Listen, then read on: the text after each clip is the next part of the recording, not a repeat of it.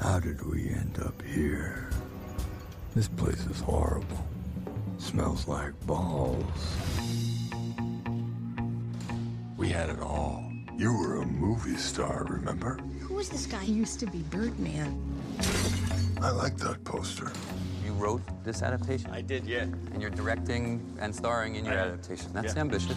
Are you afraid people will say you're doing this play to battle the impression that you're a washed up comic strip character? Absolutely not. That's why 20 years ago I said no to Birdman 4. Now you're about to destroy what's left of your career. Oh! We should have done that reality show they offered us. Shut up. You know I'm right. You're so nice. Hey, what's up? Uh, why don't you try to rest a little bit? Face it, Dad. You're doing this because you're scared to death, like the rest of us, that you don't matter. And you know what? You're right. You don't. Baby, can you understand me now? Sometimes I get a little mad. Don't you know no one alive can always be an angel? When things go wrong, I seem to go bad. Listen to me.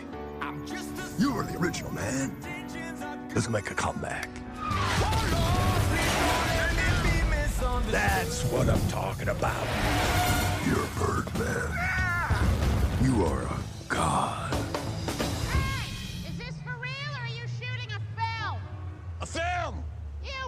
You people are full of shit. Music. He's a Hollywood clown in a lycra bird suit. Yes, he is. But he's going out on that stage and risking everything. This is about being respected and validated. Remember, that's what you told me. That's how you got me into this shit. I got a chance to do something right. I gotta take it. Let's go back one more time and show them what we're capable of. There you go, you motherfucker.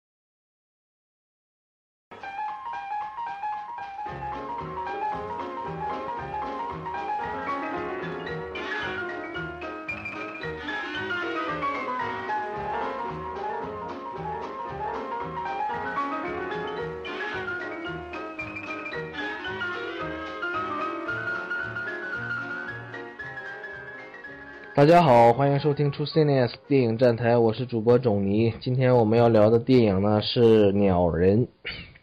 嗯，在聊电影之前，我们先做一下自我介绍吧。大家好，我是周。大家好，我是大 Z 哥。嗯，大家好，我是 Ken。OK，我们今天有一个新朋友 Ken，啊、你可以做一下自我介绍，如果愿意的话。怎么自我介绍？嗯，就是电影学生吧，这么说，电电影学生。业内人士，这是。呃，也不算业内，在 在嗯，电影业内人士。好，那我们就来业内一下。OK，嗯，对，然后我们已经快半年没有做任何新节目了，对？所以这次也是回归的，呃，这么来来一出。OK，对，来一发呃，对，来一发。呃，不过我们打算现在从这期开始，我们呃有一个打算嘛，就是我们要砍掉看聊最近聊就是新新电影的这么一个环节。所以我们可能就要直奔主题了。啊、o k 鸟人这个电影，啊、亚历桑德罗是什么？冈萨雷斯·伊纳里多的电影，对不对？大家对这个导导演熟悉吗爱情是狗娘。？OK，我之前没有看过，我之前没看过他的电影。嗯，不是他比较出名的《巴别塔》，啊，美错，嗯，有二十一克，二十一克，对，这这些电影。他他是墨西哥人，其实是啊。对对对，他和那个谁是阿方索卡隆是一样，一一就是对对对三杰呀，是阿方索卡隆，还有那个 Del Toro 是不是？他们三个人好像都是好像都是墨西哥人。嗯，都是那边过来的。而而且其中两个阿方阿方索嗯卡隆和这个呃伊纳里多，他们两个其实都是，呃不至少在这部电影里面都是玩长镜头了，是吧？就是去好莱坞搞了就是这种长镜头。嗯，因为他那个他那个摄影也是一个也是个墨西哥人，而且就是啊，对，那他会儿对对对，嗯嗯他那个摄影一一开始是跟他们几个人就是一起混的，也是。呃去年去年不就得过一次最佳最佳摄影嘛？去年那个 Gravity 也是他摄的。哦，也是的哦嗯对对对，是他，他们都一块儿的，嗯。嗯但是他们三个人的御用班底了，这个摄影。嗯，其实这也算是给墨西哥电影一个招牌了，其实哈。虽然我对墨西哥电影毫无了解。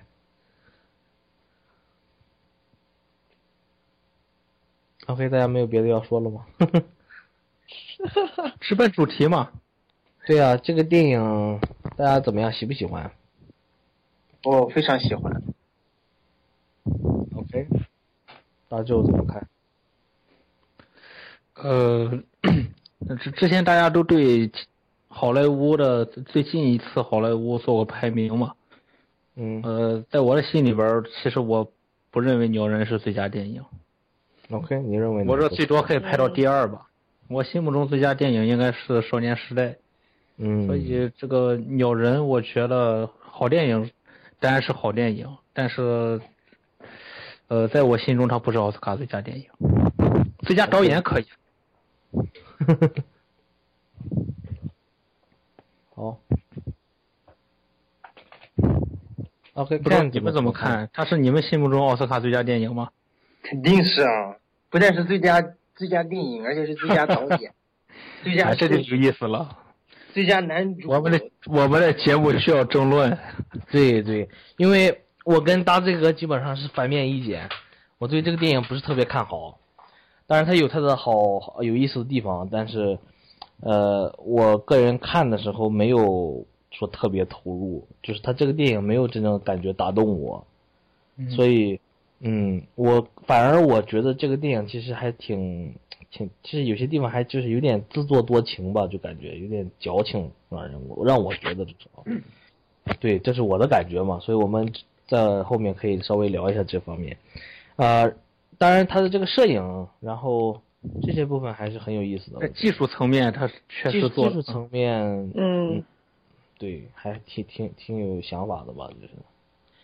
呃但是我觉得也是因有恰恰由于这种技术层面的他想做的这种效果，反而让这个电影就是很太紧了，我觉得太密集了，所有的就是每场戏，对，因为它本身就是一个小空间电影，是它空间的转换本身就是集集中在一个剧场，加上那个那它剧场前面的一条街嘛。对，能但我我说的这个都是比较主观的一些想法了，但是我的主观嗯感受，对我的主观感受就是，我看这个电影的时候，恰恰因为它这种小空间，然后呃基本上没有什么过场了，然后就下一场戏，下一跟着人物就马上到下一场戏的，就是那个状态。我我个人的感觉就是，呃，就是太太密集了吧。他是那种那紧张感，他是那个他是以那个主角的视角嘛，所以说他之前说我会睡不好觉，他因为他现在的生活的状态是以这个就这场戏，这几天嗯这场戏拍，所以他全都是以这种紧紧就以他的那种心情吧，我觉得这是有一定的关系吧。对，但是他有的是他他经常会换视角，就是就是从这个一个人物和几个人物的周旋上面，突然马上从另外一个人物又跟到下一场，对对峙，各种各样的对峙，各种各样的就是，像其实他你可以说他有点像一个舞台剧吧，因为他这个电影本身拍的就是一帮拍舞台舞台剧的人，对不对？嗯嗯，但是我就觉得，就是每一个人的矛盾，每一个人的特点太过突出了，导致我就不买账。不是，我那就感觉不应该是这样呃吗？不是，不是，我也讲一下。然后我们每个人讲的时候，就一个人讲，因为很容易造成这个卡，这个信号。OK，OK OK，就是其实一部好的电影应该就是这样啊，你即使是哪怕哪怕你出你只出现一秒钟，你只出现一个脸，你也要有性格，你也要是一个人物啊，是要有有有一个人的感觉在里面，你不能只仅仅当一个工具，或者说辅衬一个一一个你要创作的一个概念，或者辅衬另一个人物。这个好的电影不分主角配角的，每一个人都是主主角，每一个人都应该有他自己的一个特点在里面的。OK，你说完了吗？可以了。OK，呃，我我对我同意你说的这些东西，但是我觉得恰恰是因为这个电影它没有这种感觉，因为我觉得它只是把一些特点呢、一些一些人物的焦虑情绪放到这个电影，每个人都在吼叫，但这并不代表这个呃这些人物都是鲜活的，我我的感觉是这样。我觉得恰恰这这个导致他这些人物并不真正鲜活，嗯，他只他吼不过是叫，他只是他吼叫，他不是说是，他是一个状态，他就你你不要在乎说他一定要吼叫去去去，或者他要嗯也不是不是说非得安静或者吼，叫，就是他他是一种，他表达的就是一种，他不是一个真实的人，你你懂不懂？他这个电影首先他不不是试图去拍这种真实的人的状态吧？可能，哎，这个看怎么怎么怎么回事？对我反正我觉得这里面人物，反正我自己感觉哈，就是主角跟配角就不用说了，就是哪怕一个那些只出现了可能只有三秒钟、五秒钟，说了一两句台词那些人物，刻画的也非常的好，就是他基本上不会让你觉得说是他只是一个人物或者只是一个背景的人感觉，就是他只要、啊，那你人物只要他出来他就但是因为从我的角度看的话，我是感觉这些人物他就是他就是一些人物符号化的一些东西。那你你为什么觉得他给你的感觉是非常鲜活的人物呢？首先演员演的就好呀，就这里面每一个演员，就是哪怕那些非常小的配角，你这边有一个在大街上演演麦克白那个那个老头儿，嗯他就是也是好莱坞一个很资深的一个一个一个演员。我之前查过他的资料，他也演过很很多的那种电影啊，好像也演过那个舞台剧吧。他演的非常好，这样一个想出名的一个老头儿，嗯就想跟想要跟那个 Reagan 秀一场，然后也想要加入加入进去，非常的好啊，他演的。他当然导演要要他出现，他有他的意图，有个那个想要那个让那个让这个主角有一场让他自我反省一下，不是自我反省，就让他对他对他自己有一个反射的一个人物。但他这个人物也不仅仅说是只是起了那么一个作用，我还是觉得这个人物也非常的鲜活，包括像一开始的那个，嗯，一开始演那个演诺顿那个角色的演那个那个那个演演那个烂演员那个人物，被那个灯给打到打打到坐轮椅那个 dude，他演的也很好啊。为什么你们会觉得说是这里面这些配角没没只是没有生命呢？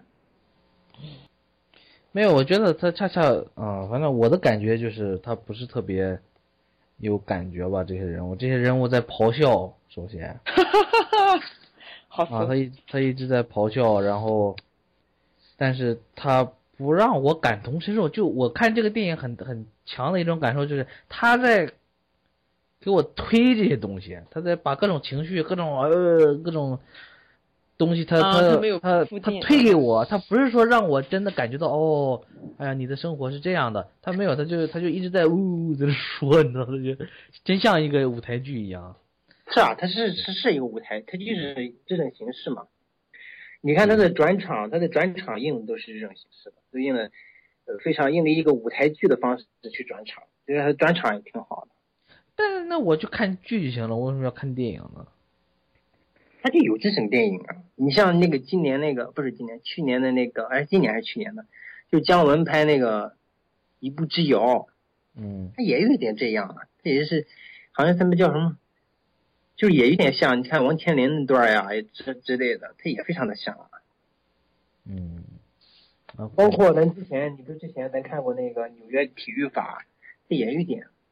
纽约体育法的话，是不能说是因为，但是我觉得纽纽约体育法跟这个电影比较像的，就是那种，呃，艺术家，也不能说就就是就比较像艺艺术家、作家呀，或者怎么样的，然后他们受到这种，呃，就写不下去东西啊，或者然后加上我中年危机啊，然后这种东西，我觉得就非常标签化的，其实这就是。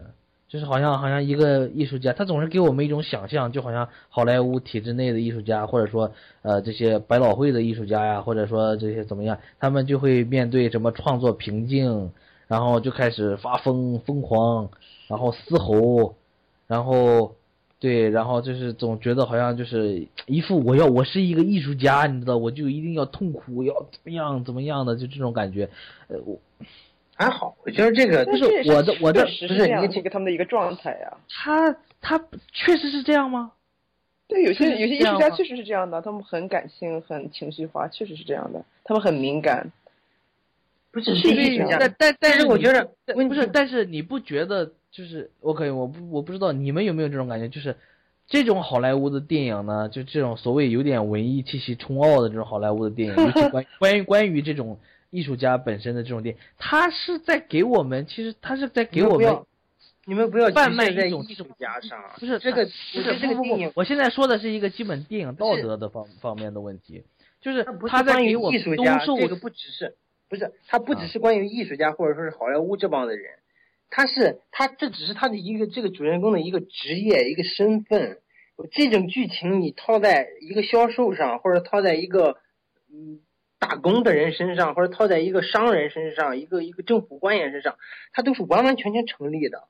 你们为什么一定要局限在说，哎呀，艺术家怎么样，好莱坞怎么怎么样，或者说这不是真正的好莱坞？不是我说的，我说的是现在这种好，他会他成为了一种一种潮流，你懂不懂？就是他每两年每一两年他就会出现这种电影，然后呢，所以就举让我的感觉就是。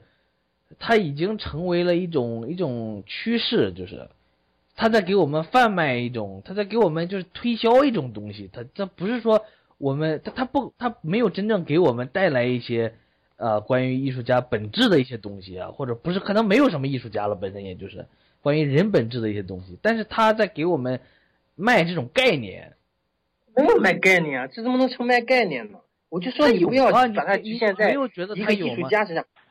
你你你想想，他是以什么小说为主？他是以卡佛的小说，对啊。但他跟卡佛这个是不一样的，我觉得他跟卡佛的小说一样的。其实你仔细读小卡佛的小说，就讲就是讲人的困境，他就是在讲人的困境。你说他是中年危机也好，或者怎么着，他其实就是一个困。那那你讲一讲他的困境。Regan Regan 他困在这里了，他出不去。其实人都是这个样子，你你他为什么出不去呢？那人都有困境啊，那你有困境的时候，你怎么不说你为什么出不去呢？这不很简单一个道理。我觉得他的困境是他的困境是他想他想出名，他想他想实现他的价值，他想表达。OK，你说他想出名也好，他想对对对，他想要刷存在感也罢，都 OK，都 whatever。但是你要明白，他是身处在一个困境里，这是首先这个东西是不能不容置疑的，他是不是处在一个困境之中吧？你不要说他因为为什么处在一个困境之中。首先，这个人物困境之中，对对对。你说困境，的所有的人物都。反正我认为吧，这个电影啊，电影这些创作者他就地取材，拿自身或者说自己所处的这个圈子去写剧本去做一个电影，这个是很正常的事情。我对这个东西的感触比较深的就是彭浩翔，他当时拍那个就是杀手那个那个电影叫什么来着？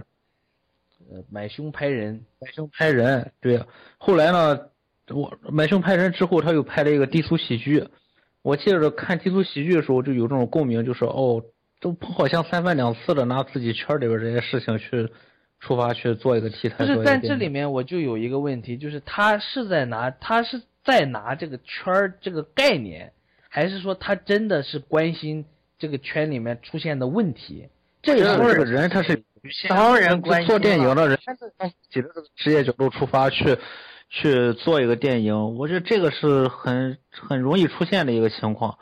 呃，我倒是挺赞同你的那一点，就是这个主角他的这个性格的塑造啊，稍微有一点极端，没有那有一点强制的那种东西。嗯，但是其他的角色都是，而且我觉得，本身就是一个类似于光是这个，不是他精神本身就有问题。他这个人物塑造的时候就是这样啊！你想他一开始第一场，他一个人坐在那儿在打坐，然后就一个声音，一个自我的一个声音，一个一个一个一个一个大鸟跟他讲话，他从一开始就讲的这个人物，他其实有一点精神问题的。虽然他最后会去拿去开枪杀自己，包括他最后去自杀也好，他他他这个就是让我最不能了解、最不能理解的一点，就是他因为中年危机也好，有有过曾经的辉煌，到现在中人到中年这种落差也好，呃，他容易精神上有一些波动，呃，嗯同时也给自己的家人带来一些困扰。但是他最后要举枪干掉自己，我认为这是没有理由的，因为马丁·西克塞斯也去看了，而且给他送了那么多的花，观众给他送了那么多的花，呃，票房肯定也很好了，下面都坐满了。在这种情况下，已经演了几天了，他为什么还要拿枪，有这种冲动去打死自己？这个是我无法理解了。其他表现我感觉还可以，并不是让我感觉到多么生硬，但是到了这个点上，我又觉得这个角色的塑造稍微有点过。嗯，你们认为这这个点是不是有点问题吧？我不认为是问题，因为我他从一开始他就讲这个人物，他就是这样一个人物。如果他没有那只大他鸟，要的是自就没有我实现，他要的希望是自己能在事业上有一个突破。那现前现在已经看到曙光了，他为什么要自杀呢？Yes，这就是你这个问题问的好，为什么要自杀呢？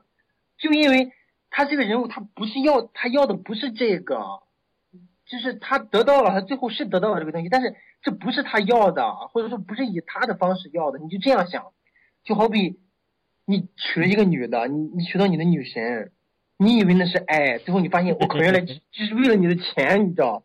当然，我这个例子是稍微有点偏了一点，但差不多就这个意思。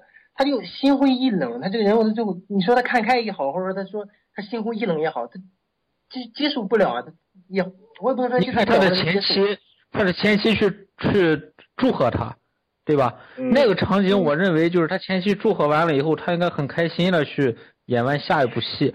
结果结果完全相反，他就转向另外几个一个极端。他前期祝贺完了以后，他直接拿出枪来就要打死自己。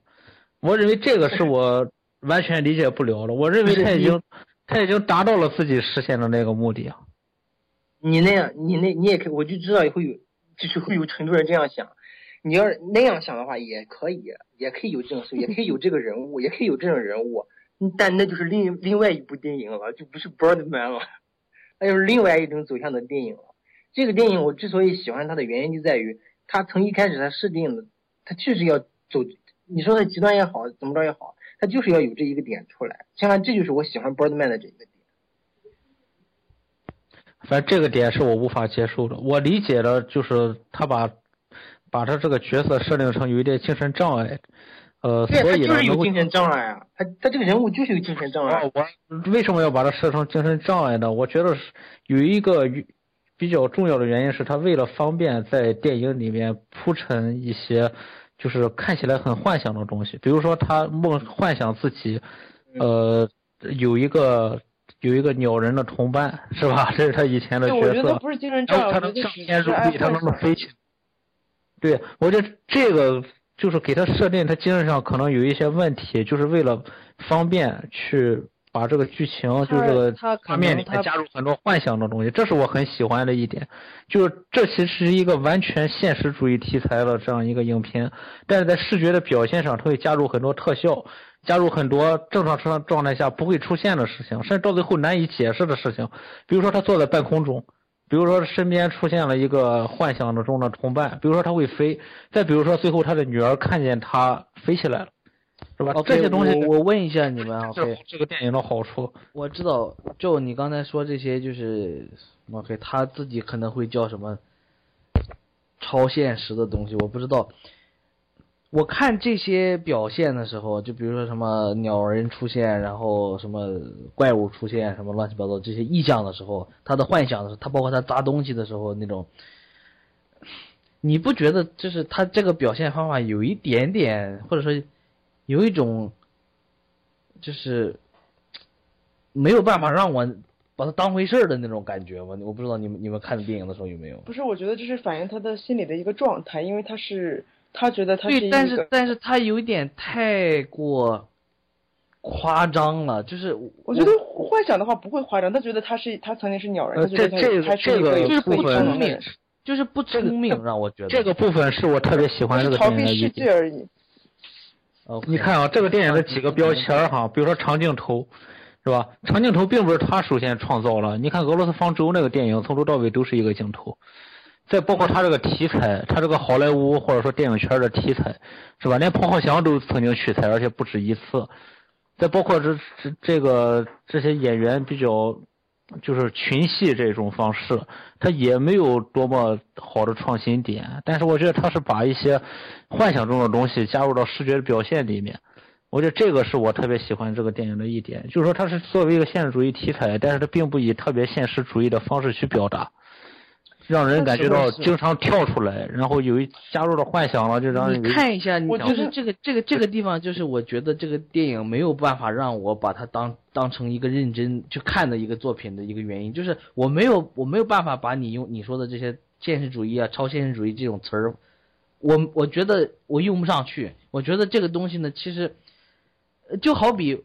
就好比一个地摊文学，OK，我说的不好听的，就好比一个地摊文学。地摊文学上也有各种各样的奇奇思妙想、幻想什么的，但是它就是地摊文学，它不是，它不是好的文学。那我问你，经典文学？问，我问你，你怎样去界定好的文学或者地摊文学？就是他不给我启发，这个东西，他不给我启发。我在所有的东西里面，他的这个电影里面所有的这些方面，我全都见过。你懂不懂？就这种感觉。不是你就比如就你刚才自己都说了嘛，你说长镜头，俄罗斯方舟也有长镜头，其实有很多电影都有，呃，很多电影都有那什么《Touch of Evil》那里面不也是有长镜头吗？长镜头跟长你先听我，你先听我讲，你先听我讲，你先听我讲，你先听我，你可以听我讲一下吗？可以吗？分开讲，分开讲。对，你可以先让我听我讲一下嘛，对不对？啊，我的说法就是，你先不要不要攻击性的，知道吗？我们对先 hold 住，大家有自己的看法，这个没关系的，不是，对。然后呢，这是长镜头方面，长镜头其实没有什么新鲜的，我我自己的觉得感觉是这样的，呃，这这包括去年的，你说同一个摄影师的这个《地心引力》，它也是长镜头，没有什么新奇的，我觉得，就是你这个东西，你只要好好调度的话，都可以做的，没有什么特特点，就是当然它看起来有意思，比较 OK，这个可以亮一下。然后其次就说超现实啊这种部分，其实这样的这种表达的超现实的方法，有很多电影里面都有啊。可能我现在还突然，你让我突然想，我比如说《绿洲》里面，它也有这种东西，而且而且他，我觉得他用的更惟妙惟肖。其实，这个是一个。然后呢，其次就是这些人物的状态啊，或者说咆哮式的这种戏剧夸张的这种演绎方式啊，其实你刚才自己都说了，你像姜文的电影里面啊，《让子弹飞》啊，包括去年的那个叫什么，呃，去年的电影它叫什么来着？一步之遥，一步之遥，对不对？这种电影。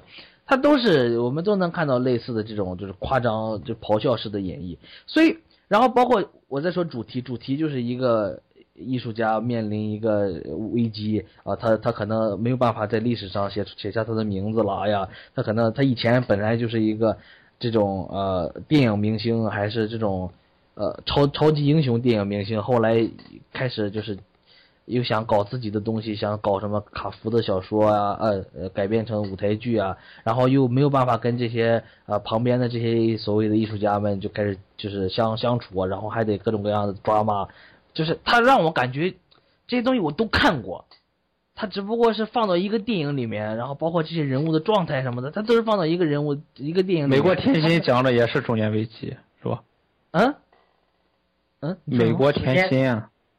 首先，我现在 OK，先先打断你们一下，稍微打断你们一下。哦，美国丽人，OK，嗯，没有，你先别打断你，我还没说完。OK。OK，那你先讲，你先讲，你先讲。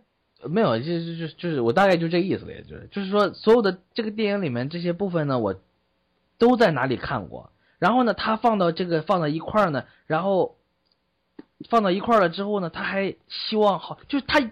他还把自己当认真了，你懂不懂？然后还写了很多，就是那种好像自以为非常聪明的台词。我看的时候呢，我就觉得我就是就就像看我之前说的，就像看诺兰现在拍的这些电影一样，就是他把自己当回事儿，但是我我没法把他当回事儿。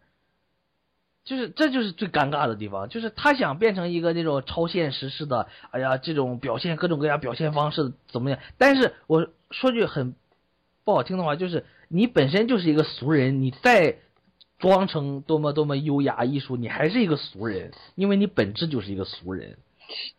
不，我不赞同你这，不是你，你不能这样，我靠，你不能给人上一个不是，这是我的，这个是我的主观感受，这个是我的主观感，我没有说这是你的感受，这只不过是我的看法而已。OK，OK，我的感觉是这样的，就是你讲完了没有？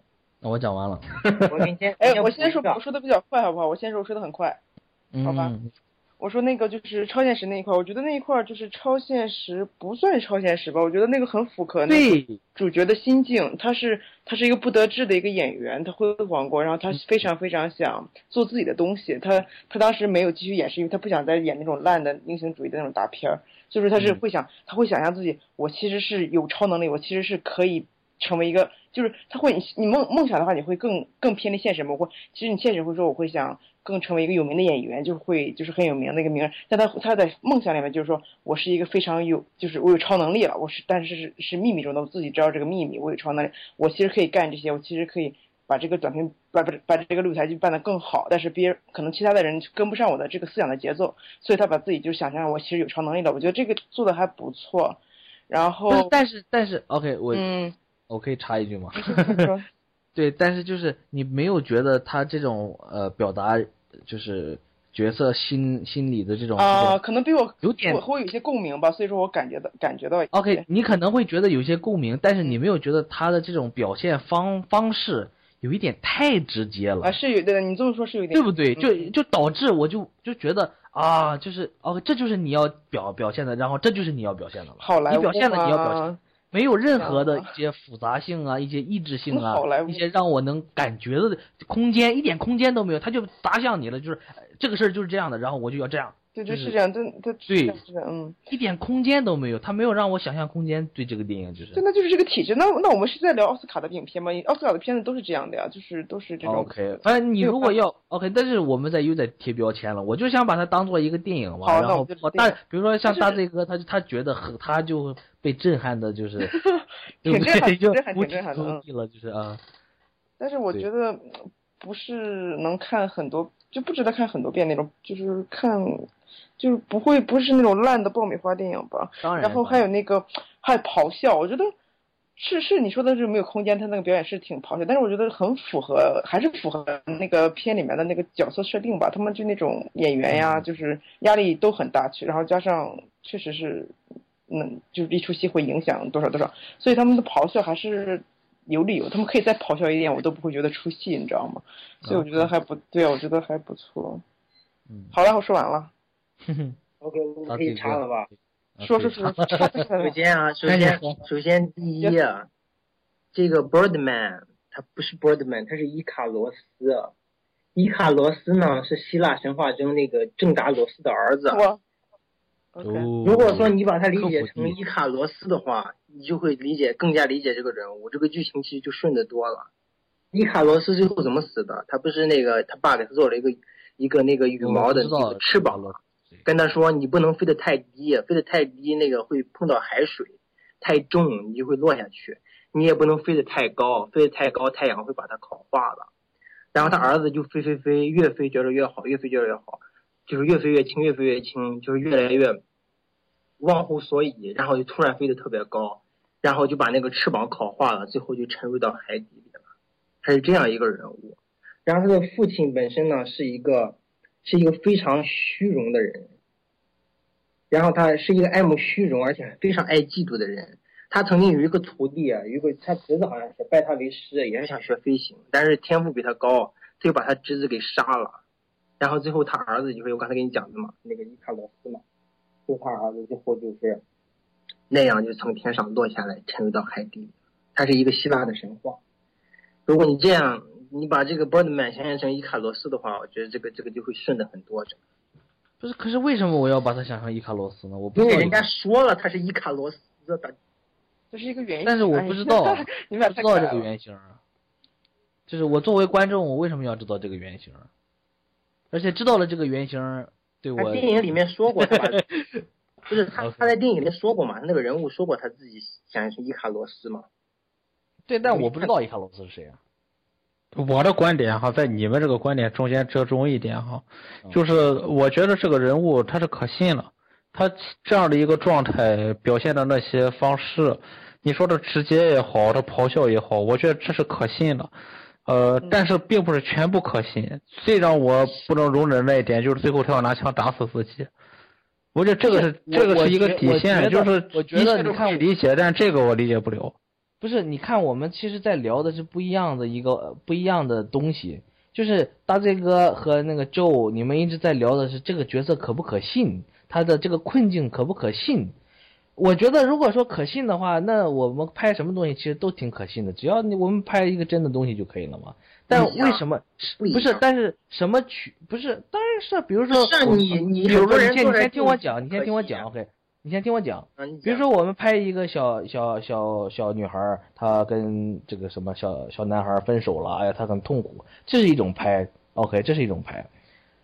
但是这种就是这种，我我说不是这种这种拍了，就是这是一个故事吧，这是一个可能发生的一个故事，对不对？她很伤心，她跟她的男朋友分手了，这是非常 OK 的。但问题是我们怎么看？如果我们是导演的话，我们怎么给就是观众去展现这个这个东西？所以我我我讨论的不是这个角色的可可信性啊，或者说他这个呃环境这个处境的这个可信性，我讨论的是这个导演给我们的空间是怎么样的，我他有没有给我们他给我们怎么样的空间去理解这些发生的这些东西，这个是我想说的一点。他不给我他没有给我任何空间，至少我觉得。他讲的是非常粗暴简单的方式，然后去解决了这些所有的问题，他把这个电影拍完了，然后他给我，他好像在征服我，给我各种各样的意向，但是我我我我就觉得我好像在跟一个自说自话的人在这儿交流一样，嗯。就是没有我没有没没有跟他做任何沟通，其实。我是这么看这个电影，我所以我觉得这个电影可能在叙事或者不能说叙事，就是它的内容方面，它没有办法征服我这个电影。他没有办法让我跟他感同身受，对，他的我他主要问题可能我现在想一想，可能就是出现在这个他的表现方式上面，嗯，那你不习惯于这种叙事方法吗？就是他不是，嗯，我理解你什么意思，我理解你的意思，嗯嗯嗯就是你的意思是一部电影不在于仅仅讲好一个故事或者是技法有多好，就在于你要把一个一个一个一个东西，就是讲，就是给你一些启发或者讲出一些新的东西来。但是你不能也也不对他，你可以这么讲吧。然后就是我希望是他给我余地，他给我他给观众余地，让我们去参与到这个电影的思考里面，而不是说他直接给你展现各种各样。就是所以我说嘛，这个电影的本质是俗套的，就是恰恰就在就是他还是按照好莱坞就是体制电影的那种方法，就是把所有的东西都讲明白，然后呢，把对不对？他还是这种没有给观众任何余地，我们看完了乐呵一下，然后回家以后就不会想这个电影，就是这种，他是这种方式去制作一个，呃，好像看起来高大上主题的一个一个作品，所以我就觉得，它本质是不让我感动的。我所所以我说，包括这个这次就这个奥斯卡的作品里面，可能说这个《狐狸猎手》这个电影让我感感触其实是更更大一些的。我觉得他留白啊也好啊，他让我们去参与这个实践方式，就是手法不一样。他是手法不一样，但是我觉得他更高级那那种手法，那种手法是让我进入到电影里面，，只能说他这种手法比较少人用，你不能说更不是不是说是这个不是人多用人少用的，就是他给我空间的问题。这个是他这个表现方式给了我多少空间？我觉得如果我喜欢鸟人的话，我更多可能是我跟着他嗨，而不是说我真的觉得他多好。你懂不懂我的意思？就比如说，就是鸟人他就是一个 party 大哥，你知道，然后我可以跟着他嗨，但是他不是一个，他不是我的一个，呃，他不是我女朋友，就是，对对，他只是一个娃娃，是吧？对他只是一个娃娃，他他对我的这种，我我对他的这种喜爱也是仅限于技术层面，就是我喜欢他这种表达方式，就是虽然这是很现实主义的东西，但是他会把一些他的幻想用这种画面的形式表现出来，然后让让观众在为这个主角感到有点难过的时候呢，随着他比如说指一下门就开了。啊，或者说身边出现了一个幻想中的这样一个人物，你看到这个呢，能感觉到观众被抽离出来，呃，营造了一定的想象空间，让这个气氛缓和一下。这是我比较喜欢这个电影的最主要的原因。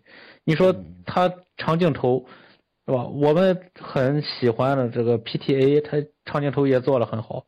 那更不用说俄罗斯方舟和那个呃阿方索卡隆，像《地球之子》，是吧？那个很经典的一个长镜头也是这样，调度都比它的这个要复杂的多。人类之子，对。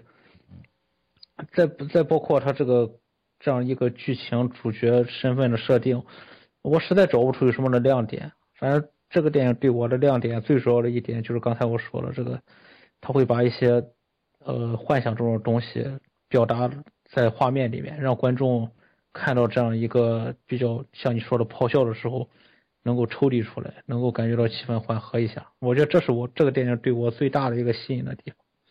嗯嗯。OK。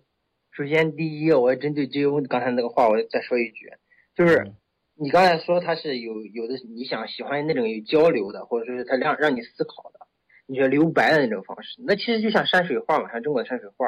但你想，他不不是不光是那个意思，不是不是，他不是说像那我就问你，你像文艺复兴时候的很多作品，就是不是不是你你在这偷换概念，我不是你在这偷换概念，我没有说这是像什么山水画，像什么文艺复兴作品什么的，不是那个意思。不是你不是说有留白或者是怎么着吗？我的意思不是不是留白，我说一定非要我说像那个 Foxcatcher 那个电影，狐狸猎手那个电影，他可能用了表现手法、安静手法呀之类。我说的那个是留白，不，我说但我说的是，我希望看到的一个作品是怎么样，他给我空间，然后我他也本身也有空间，我们在这个空间里面可以交流，我可以思考，你懂你懂这我的意思 OK，你的意思就是你不喜欢别人就是把什么都。就是展现出来，告诉你，然后你不喜欢这样震撼，你喜欢自己。就是你像你像我问你一个问题，OK，到这个，你看完鸟人之后，嗯，你看完了，OK，然后你想什么？什么？你想什么？看完了以后，我想什么？对。你看完这个电影之后，不是是我想什么吗？对，你想什么？我想了你想了 首先我想到了。艺术与商业呀、啊，包括他对那个媒体的一个一个讽刺啊，或者说当代偶像，它跟你有关吗？这个东西，受众之间的，包括小我跟大我、本我跟超我、中年危机、人的困境，包括他有一些。不不不不不，你不要你不要说这些词儿。我问你，你让你想什么了？你得到什么了？你让你想什么了？不是说让你。不是说什么，你不要给我这些词儿，不要不要说什么。这些词，这些这这些是他涉及到的主题，但是我觉得他没有深挖。那我所以我就问你嘛，嗯、他他涉及到这些主题其实很容易啊。我们写一个作品涉及到这些主题，我们涉及到这些主题是非常容易的。那我比如说我现在想写一个小说，我写一个人物，OK，那我就想，OK，他是个危中年危机的人，我就写下来这个句子，他是一个中年危机的人，那他就已经涉及到这个主题了。但是我对中年危机。其实根本就没有任何的挖掘，对不对？对，所以我问你的问题就是：你想了什么？看完这个电影之后，你自己的想法是什么？你想了什么？他给你什么启发？带给你什么样的思想？启发很多啊！你这不这不刚才讲了很多吗？你讲了很多，你讲了很多词儿，但是你没有讲你的具体启发是什么？就是我自己发，我自己想什么，发自内心的感受是什么？我感受就是人陷陷入到困境之后那种，哎，那种就是有你陷入到困境，然后你又你又逃不出来那种绝望啊，那种绝望的感觉，我是非常能感受到。那是一种感觉，但是它给你带来什么新的看法、新的思路吗？或者你自己给你自己一些新的想法吗？我觉得你这个电影其实这个东西，嗯，呃，作为观众是一个态度，作为导演可能是另外一个态度。但是我们现在是观众，我希望从咱们就交流一些观众的心得嘛，其实。嗯嗯。不是，那你那你想要什么？你想要一个新的思想出来，或者一个解决？不不一定是那种一个新的思想，一个新的解读。你就好比我看这个。呃呃，就好比像看我们之前你们可能也放了那个蔡明亮的《郊游》，对不对？我对蔡明亮本身不是说什么特别热衷，但我看完《郊游》之后呢，我就会，他就带给我很多关于死死亡的一些想象，然后我就他让我他这个电影让我想了很多关于死亡的东西，这这这就是一种对吧？他对我的一样啊，人家这个电影一样给你很多关于困境的一些想象或者一些困境的东西。好 OK，那你讲一讲嘛，就是。我先说说我吧哈，你你们慢慢寻思啊。我认为哈，他这个女儿说的很对，呃，就是说这些东西你不要看得太重，是吧？很可能他们并不重要，包括拿那个很长的一卷手纸给他做了一个比喻，是吧？对呀、对呀、他一你看粟而已，他这些情？节，他这些情节跟台词写的多好。他你不是说这又不是要问他在他给你什么吗？那你仔细体体会一下人家这些台词或者人家这些情节的设计要讲什么呀？它背后的意义，难道说你你就没有感受过你你你你就没有一点的反应吗？就是还是说你你说觉得说我就首先我我觉得他这个，嗯，你当然可以说他这个人是这样的，但是我跟这个就是这个主角，就是我我没有办法跟他交流，我就我的感觉是这样，就是我对他的困境没有办法感同身受。那那是你的问题，大哥，不是人家的问题，不是人家电影的问题。但但是我觉我是我看了这个电影，我就有权利去去说我主观的想法。我说了这都是主观的，对不对 OK，我我的我的感觉就是，等你下一次我觉得我看我看到这个困境的时候，你再看一下这个电影。不是，但我看我看到这个就是主主主人公的时候，我觉得你没有必要就这样啊。对呀、那是你，那是我就说嘛，那是另一部电影了，你不能这样啊！你你这不是陷入到一开始那个 monster 那种那种逻辑里面了吗？以前在争论 monster，就像咒说的，他没必要非要去杀人啊，他不就找份工作又能怎么样？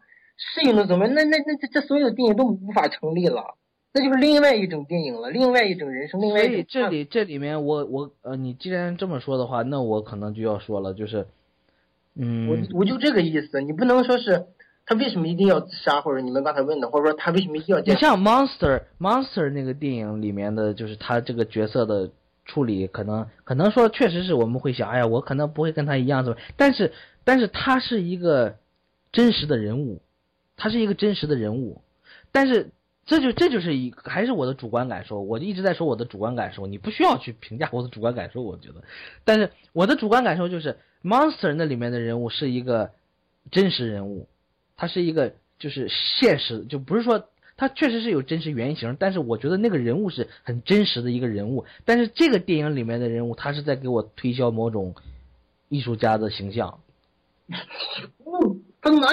他他他本身这个人我，我的感觉就我的感觉是这样，就是他陷入的问题和他他的状态啊，太过于典型了，导致我没有办法把他当成一个真的人，然后就觉得去交流，所以我觉得这个电影就是有点虚假，就在这儿。啊，你觉得他那个太，那本身人的困境都是差不多的呀，你还想要？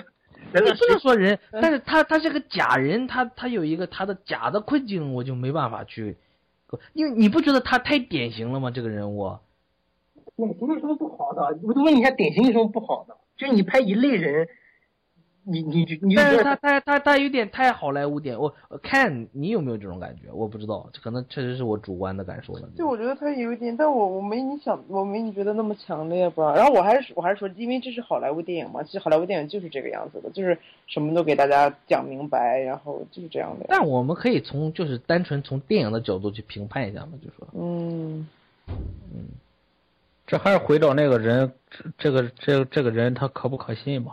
刚才那个话我没说完，就是我其实我其实认为他女儿说的是对的，就是你只不过是沧海一粟是吧？历史当中的尘埃，宇宙那个根本不值得提的那么对，但是一个点。对对对，干这个事情到最后很有可能是无意义的，但是我认为他的这种状态是可信的，就是归根到底就是我让我想到一个道理，就是你只要干你自己认为重要的事情就可以了，你不要把这个事情拔得太高，觉得他对人类对这个艺术有多可能会有多么大的贡献，就是你觉得这个东西你值得干，那你就去干就好了，但是你不要把它当成所有人的一个多么重要的事情去理解，呃，这是这就是回到刚才你问凯文那个问题。嗯，我就感觉到这个，这每个人都有他轴的一面，很可能你看不是非常看不上的一个人，他干了某件事情，在他看来，对他来讲是非常重要了，是在心目中的地位是至高无上了，是吧？但是，但是这并不妨碍他同时对这个事情呢有一份超然的态度，就是说，这个事情并不是对所有人都重要，是吧？对，大部分人是这样想的。所以说，其实他老婆他前妻也跟他讲过嘛，他不是说他他跟他前妻讲的说，他有一次坐飞机，他跟那个乔治克鲁尼就离了两个座，他后来也在想，我靠，如果今天这个飞机就就就挂了的话，明天我女儿一抬头看到的一定是乔治克鲁尼的脸。然后他又说有一个名人，那个名人我忘叫什么名字，是跟那个迈克尔杰克逊一天死的。然后他问他前妻，你知道吗？他跟他一天死的，但是百分之九十九的人都不知道这个事情。然后他老婆就跟他说，其你不是他呀，其实你不是他呀。其实这里面所有的人物都没有像他那么去极端，但是对他太极端了，对不对对？但是正是因为，所以我就说嘛，他就是一下子我说他就刚才就说伊卡罗斯嘛，他就是你像希腊人物，你像希腊神话，咱仔细想想希腊神话里面的人物，那他妈放在现在现社会中根本不可能成立的一些人物。但为什么为什么先哲们要写这些人物？包括莎士比亚，为什么他要写这些人物？那你这么说，那那个那个那个罗罗密欧与茱莉亚也不成立啊！我靠，那么点事儿你们就要自杀的话，那一年还死多少人？我感觉为什么要写这么多极端的人？你看，他就让我想起了《日落大道》那个女主角都是这种人。我觉得，反正我从我的一个敏锐角度，就敏不是敏锐，就敏感角度去去对我的我个人的一个小敏感性，他可能是迟钝的，他可能是敏感的，我不知道。我从我的这个角度，就是你你是在这儿有点儿，你有点混淆了，我觉得。我觉得你你拿这个电影你拿出来，然后去拿这个人物去跟希腊人物里面，首先希腊人物希腊神话的那种表现方式，它是不一样的，它对对不对？我觉得没有可比性你说他。跟不是，他首先他都是戏剧嘛，他他这个人物也好，他他他不是讲人的就是戏剧嘛，它其实没什么混淆啊。那你说希腊神话也好，沙翁剧也好，或者说现在的电影也好，戏剧也好，它当归是在讲人的事情嘛。那你只要涉及到讲人，它就是戏剧，它就是一样的，它本质上是一模一样的东西，不存在一个混淆跟不混淆的问题。那我们只要探讨人物的命运，我们就肯定要牵扯进来这些概念。对，但是你我就这么说吧，我说如果说我说《小时代》，OK，、他跟罗密欧与朱丽叶嗯，，OK，呃，它里面都有牵扯到爱情故事，对不对？嗯，它里面都牵扯到类似的那种状态，对不对？我不知道，可能可能有状态，就是什么分手啊，什么哎呀，什么痛苦啊，爱对爱情的痛苦，相爱而不得啊这些东西。但是你会把《小时代》跟《罗密欧与朱丽叶》放在一起吗？首先第一啊，我的意思就是，你这是一种普遍，这是一种普遍化的一种，就是 general。我可以把它放到一起对比啊，为什么不可以啊？为什么《小时代》就不能？你你可以对比，但是但是你不会说他们俩是一个一个状态里的作品吗？我可以说《小时代》的手法非常的拙劣，但我并不说这个这个这个就是我我想说的一点，就是说，就你就是瞧不上鸟人的手法是吧？你看不上鸟人的手法，对，对，我就是他不震，他不震撼我，一点都不震撼。哦这个就是嗯，你们这些人水平已经到什么程度了？我想问，不是说谁的水平，就是是就是你们，你仔细你仔细想一想，就是他真的他没有带来任何新东西，我觉得这个这个。不是新不新，咱先不要讨论新不新，我就啊说，即使它是一个很老套的技法，或者即使它是一个别人都已经玩剩下的玩法，也不是当然，它是它是它是一种它是一种虚假的东西，就是它怎么样呢？它它它的这个给我的感觉，这个这个思路就是说，先定的就是我要拍一个中年危机艺术家中年危机电影，然后呢，他就说，哎呦，怎么拍呢？我在这边找一找，那边找一找，哎，我们换一个角度，哎我们换一个就是拍，但是他们在想的是怎么拍这个故事，就是说，呃，比如说长镜头啊，然后怎么样的机位啊，就是这个变化之类的，他他讨论的都是这些东西，但是他没有，他没有说说我真的关心这个角色吗？没有，但是是为电影啊，他不关心这个角色，不是这个你们，不不是，但是但是你你你你觉得这个主创、这个导演，包括这个编剧，他关心这些角色吗？他不是，他不关心这些角色。我觉得这个角色没什么特别特别的东西在里面啊，就是一个无非就是一个 eccentric，你知道，就是那种怪异的那种那种啊、呃就是有点神经质的艺术家这么一个，其实很多电影里面都是这样啊。嗯，我知道是啊周的意思。嗯，你说的是我现在 OK，我还有一个点，我还有一个点，还等一下，我还有一个点，嗯就刚才嗯你们就是针对你这个点，加上刚才周说那个长镜头那个点，我再讲一下，我再讲一下，嗯最后讲一次，是都是讲艺术家，都是讲长镜头，但是长镜头跟长镜头不一样，每一部讲哪里不一样呢？每一部讲电影的，每一部讲艺术家的电影，它也是不一样的。你们不要觉得他是不一样？呃，不是，那你讲你你刚才刚刚还在 generalizing，现在又说不一样，那你讲本身就是不一样啊，他细节方面，咱说一说细节吧，细节方面绝对不一样。细节方面我，我跟你讲，你知道你知道吗？他这个电影里的细节呢，就是比如说像你说的台词之类的，我会会心一笑，你知道，我会觉得很就是哎有点小聪明，但是我不会觉得这个是个好的台词，我觉得他有小聪明，OK，他他玩他的美式幽默什么的，他玩了一下对它有一些小幽默是让人他有一些好像引经据典有一点儿，但是他不好。他不是他不是莎士比亚的台词，这个可能有点就是有点 太高了，对这个这个确实有点太高了，但是他却他却他不是那种震撼人心的那种台词。OK OK，这个世界上只有一个莎士比亚，不是这然后个世界上莎士比亚也只这个这个世界上有很多，这个世界上有杨德昌的作品，那个我就记得那个杨德昌的有就那个《牯岭街少年杀人事件》里面有好多台词，我我都记得很清楚，就是感觉非常非常棒，就是他震撼人心的，他在对的时候说出了可能是非常简单的一句话，但是他戳中了你的内心，跟你做了一个交流。但是这个电影里面说了很多很多台词，但是有些台词我就觉得很小聪明，呃，我就会心一笑，可能会觉得，但是我不会把它当回事儿，就是就是就像我们看美剧那些喜剧电影一样，嗯它是被设计过的。对，它是被设计过的，对。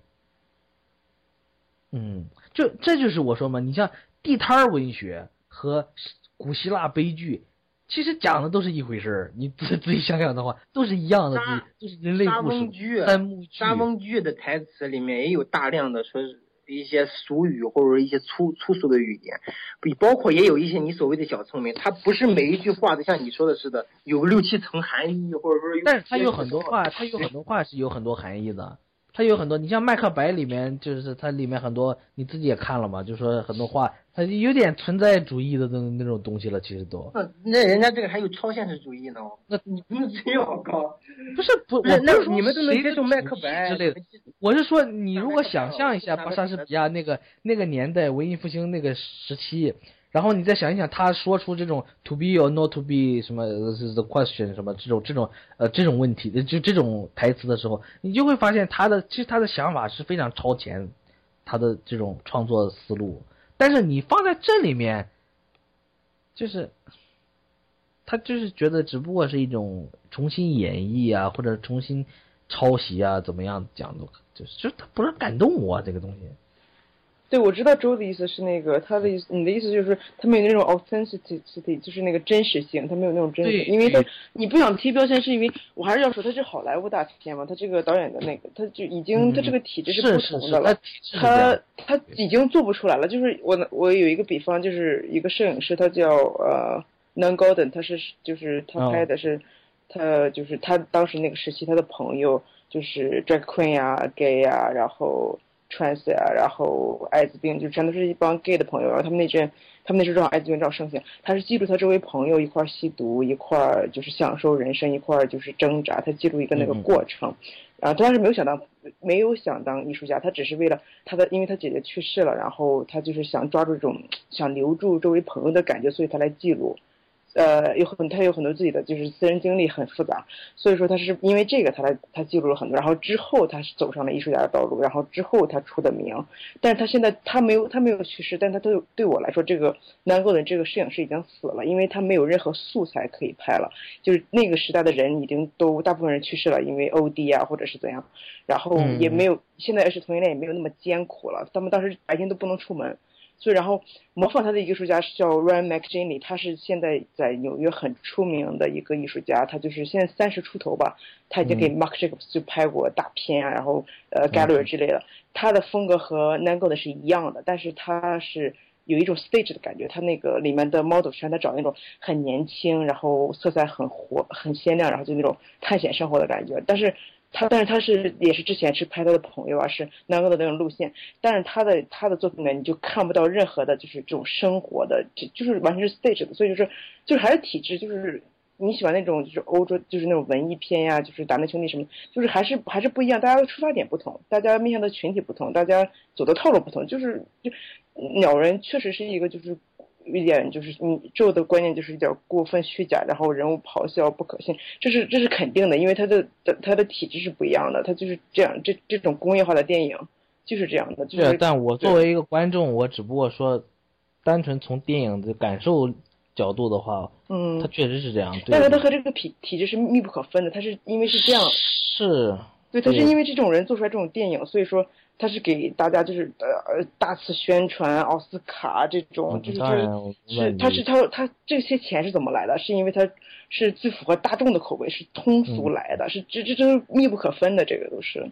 是嗯。嗯，所以我我我我我只是不想提这些方面啊，对，但是嗯，我只是觉得你可以提这个方面，当然对，但是它只不过是一种解释而已嘛，那嗯。对了。就是我觉得，我看我看这个导演呢之前的作品，包括，呃，包括巴别塔吧，巴别塔算是比较主流了，也里面有布拉德皮特啊，什么 Kate Blanchett 是不是？我忘了，有那就是大流明就大牌明星嘛，都在里面，也是一个好莱坞电影。但是那部电影虽然说也是有一些虚假性的问题，我觉得，但是他还是有做自己作者风格的。但是他这次他彻底放弃了以前的那种。呃，关于人人人的那种呃人人与人之间冷漠呀，或者说那种关联呐，那种确实没有那种人性方面的探讨了。对他，他去给迎合一个体制啊，然后去拍这种东西出来，然后。最讽刺的，最后还真的拿了这个 奥斯卡奖，对不对？不是我，哎，我刚才忘提了一点，就是那个 Ryan McGinley，他那个那个摄影师，他之前学生时代的作品还是很很有真实性，他周围朋友的一些拍的东西。所以我还要说的一点就是，如果一个人出名，一个人真的就是他的手头的资源不同了，你回不你回不过去那种真实性，你不会再有了。这倒不一定，这个这个这个这个，我觉得是你你想。选哪条路？我觉得是对，但是但是很很少有人能走回去。我不是说不可能了，但是很那我唯一我觉得唯一一个人是 Larry Clark，他做的他的电影还是他现在就是等于是他不走电影院，他是在网上卖了，他就是只是给出连接，然后付可能五美元还是怎样，他可能之前那个 case 那个。嗯，那个电影可能和人有争气吧，版权方面还有什么方面？嗯，但是我现在觉得唯一一个是 Larry Clark，然后其他的一些人，你你不是不可能，但你你不会在想，你明明有大不大把大把的钱来做一个电影，但是除非你真的是想做一个什么样的电影，你想嗯自己在做，然后你自己坚持一些东西也有，但是很少有人回去，很少人会选择这条路，也有，但是嗯不是很多。嗯，看看技术环节吧。啊，技术环节。对啊，就是我们，我觉得我们刚才已经聊了很长时间，将近四十分钟了，已经聊了太多的意识形态啊，或者说是自我主观上的一些感受。我们聊一些技术环节什么东西。关于表演上，大家有什么有什么要说的吗？只有，我觉得这些表演它都是很精精确的吧，就是那种。就是他们把他们的那种能力范围内的那种表演，没有觉得说什么特别的。但是我觉得他这个走位设计什么的还挺有意思的。嗯嗯，比如，比如这，比如说他转每次转场都是在走廊里面，对不对？他这个用走廊去衔接了整部电影，我觉得这个就挺挺好玩的一个一个一种空间把戏吧，就是。对他别的我就嗯。嗯，他对空间的运用确实挺好的，就是包括他的转场。你刚才说一说转场，我想插一个进来。就刚才说他一转场，转场仔细看看，他的转场还主要分两块，一个属于那种话剧式的转场，另一个就是一种时间上的转场，其实就是两种，一个空间，一个时间上的转场。就这两点，它主要是另一质量，这两个都做的挺好的。尤其是那个话剧式的转场，就是做的特别好。我之前啊，也有可能是我看过，我没注意，有可能是我没我看片少，没见过这种转场的方式。我觉得这个还是挺让我感到有有有一个新新鲜感在里面。嗯，OK，我是觉得没什么特别新鲜了，不过，但我觉得就是它它 well crafted。就呃，我觉得有有几场戏给我的印象挺深，我很喜欢这种类型的场景啊，但是我还没有想到怎么样去表达。比如说，就是在呃，他勾搭了一个女演员，呃，并且一度他们认为她怀了孕。呃，你们还记得那个女演员吗？嗯。呃，有一场戏是他俩在化着妆，然后呢，他俩进行了一番对话，时间很短，就是在上场以前，他们俩在这互相讨论关于这个孩子的问题，关于他们俩是否愿意继续下去的问题。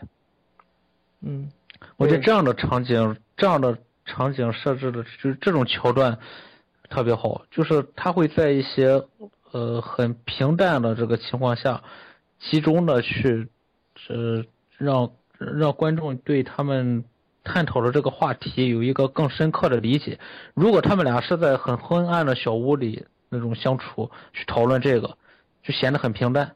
但是在他们俩抓紧有限的时间在上场之前去讨论这个事情，而且还是旁边有人的情况下，你去感觉到一种就一种心酸在里面。但是他们的表演。却很平淡，脸上没有任何的表情。就我其实很喜欢就是这样的这种场景去表达。我很我我也觉得就是，比如说他女儿向他咆哮，比如说他对他女儿咆哮，是吧？这样的场景，这样的这是这样的桥段不好。但是我很喜欢那种很平静的，但是周围这样的这样稍微有一点呃不寻常的这个环境去。探讨一些对他们很重要的问题，嗯，我很喜欢这样的桥段。你是觉得说那个吼叫的这种表演方式，你觉得不太好吗？还是因为整篇都是这个，呃，不能说的不合适，但是我觉得这样的场景太多的话，你会就感觉没感觉了。再一个就是在天台上，嗯，对呀，在天台上的时候，他女儿坐在坐在那里，那个 Sam 坐在那里。呃，爱德华诺顿在上面和他进行了一个对话，就是他他们俩其实在讨论关于那个真心话大冒险的问题。他们一共在天台上见过两次，我觉得第二次给我印象很深，就是他女儿下去的时候，呃，回头看了他一眼，要求他说真心话，但是后来又没有要求他回答就下去了。嗯，呃，我理解的那个意思就是他。他希望他说真心话，但是他又不希望听到他的真心话，因为他知道他对他没感觉。嗯，就是，啊，我觉得，在这样一部充满了咆哮，或者是比较极端的这样的这个，呃，有极端对话的这种这种电影里面有这样比较平淡里面去让人深思的，呃，桥段，这是很可贵的。这样的这样的桥段应该再多一点。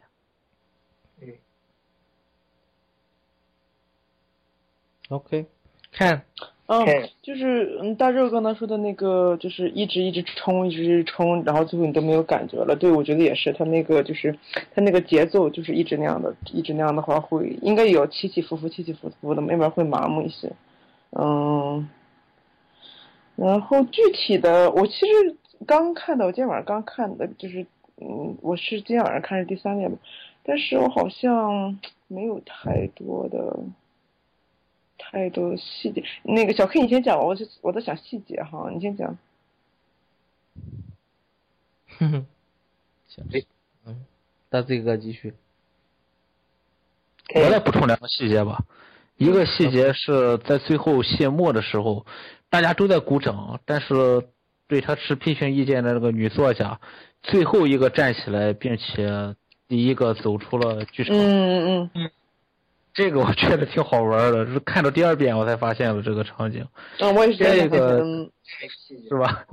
再一个就是，呃，在影片偏后面的时候呢，他其实是坐着坐着出租车去的剧场，但是 在表现方面，他会是吧，飞上天去，然后转圈儿天上还出现了类似于大鸟的那种宇宙飞船，是吧？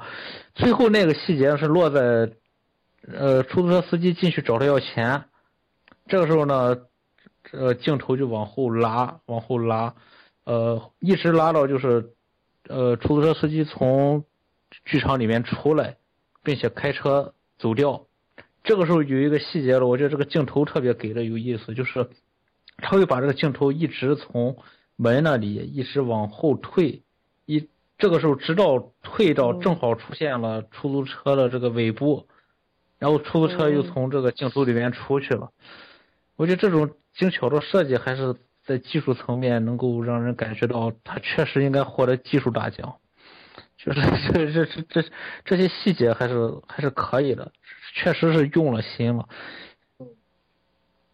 嗯，但是最多看到第三遍，我就再没有动力去看更多了。遍数。他还是我，反正我是看了四遍，但是我就觉得每一遍我还是能看到，就是每一个环节还都是能看到新的东西。就包括表演来说的话，除夕你们刚才说他有一个他那种爆发式。爆发力的那种表演的话，你们觉得太多了，会节奏上有问题。太多了，并不代表不好，只是让人觉得就是在这里边有一些平淡的东西，反而更让人记得住。啊，它有平淡的东西啊，它就其实是一个一个一个一个一个一个交互式的，就是它可能前一场是一个比较平淡演戏，下一场他的情绪上就会有一些爆点，像你刚才说的那种咆哮式的。这个我也不知道他是导演刻意安排，还是说演员就喜欢这样演，因为。你像真正在现场导戏的时候，有时候导演他不会说是规定你一定要怎么演，他可能就是给你讲一个讲一个他想要的一个效果出来。那演员可能他本身有二十几种，或者说再优秀的演员有五十几种表演方法，他可能心想我哪一种会更好一点，然后他大也有可能很多人就采用了一个这像你们刚才说的是一种爆发式的情绪爆发式的表演。当然我不知道啊，这是演员自我的一种选择，还是说是导演刻意的一个安排跟要求。然后我还是觉着，像这个迈克尔基顿这个队的太小瞧，呃，不是太小瞧，我以前没有看过他的片儿，就包括他之前的 Batman。但是从这一部开始之后，我是彻底对这个人物，对这个演员就是燃起了无限的信心，你知道吗？因为一开一般人会以为他演了一个接近于自我的角色嘛，因为他现实生活中不是也演了那个那个谁的 Batman，演那个 Batman，对 Batman，对，他也演。导演找他演，一定程度上也是因为这个原因，甚至很大程度是这个原因。原型，对对对。对，那就是他嘛，是吧？但是我想告诉你们的是。我看了很多的采访，包括剧中像诺顿也有谈过迈克尔基顿，包括其他一些人谈他这个现实生活中这个人，包括我看了一些他自己就是记者对他的一些专访，还有一些包括他平时就是他本人本人的一些状态的一些一些一些影像。我发现一个问题就是，他本人跟这个角色一点都不像，就是那个爱德华诺顿也说嘛，说他本人其实是一个非常清楚自我。知道自己的位置在哪儿，就是非常淡定、非常坦然的一个人，不是说像剧中的这个、这个、这个 Birdman 这样，就如此的固执、如此的不自知。他是一个非常自知、就是挺有智慧的一个哥们儿。那么在肯定的了，那因为他是真人呐。对对对，我也是这么想的。他不可能没有落差的这种感觉，他一定会有啊，一定会，就像窦唯一样。最近窦唯行了很多，他会有，但是他。我的意思就是里面的那种太就是我就说假嘛，他就是电影里面的角色，他有点太虚构的那种妄想。嗯，我觉得我还有一个，我觉得他是他假也好，他是那个阶段，就是他是那几天的一个人的状态，人会变嘛，所以他是他只是那个。那几周吧，那那种状态，你知道吗？所以也是可以理解的。但是，嗯，对对，我觉得挺可信啊，没有什么说不可信的。同样是过气演员，你把那个《日落大道》里边那个女演员，就是表现的很有妄想症、很分裂的感觉，对吧？那这这个呢哥们儿就表现的比较极端，就是很写实，就是各种焦虑。我觉得这都是正常过气演员的表现嘛，是吧？嗯，这个可以的。我的意思就是，所以说才是戏剧嘛，才是电影嘛。你不能说是现实生活生活中什么样，他肯定他有一个夸张，或者说他有一个故意强化。我觉得没有夸张。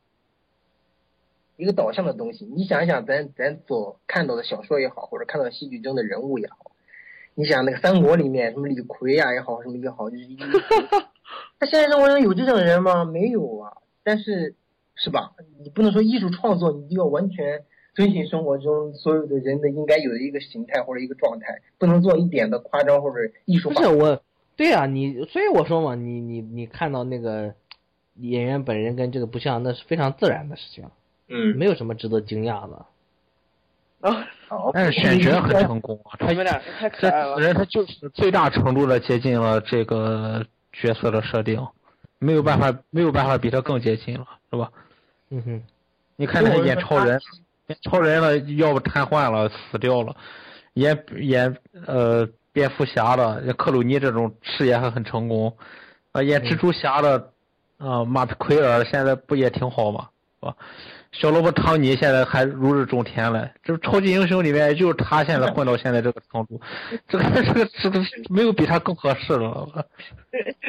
OK，不是我的意思就是，OK，我还没讲完，我还没讲完他这个主人，这这这个麦克基顿。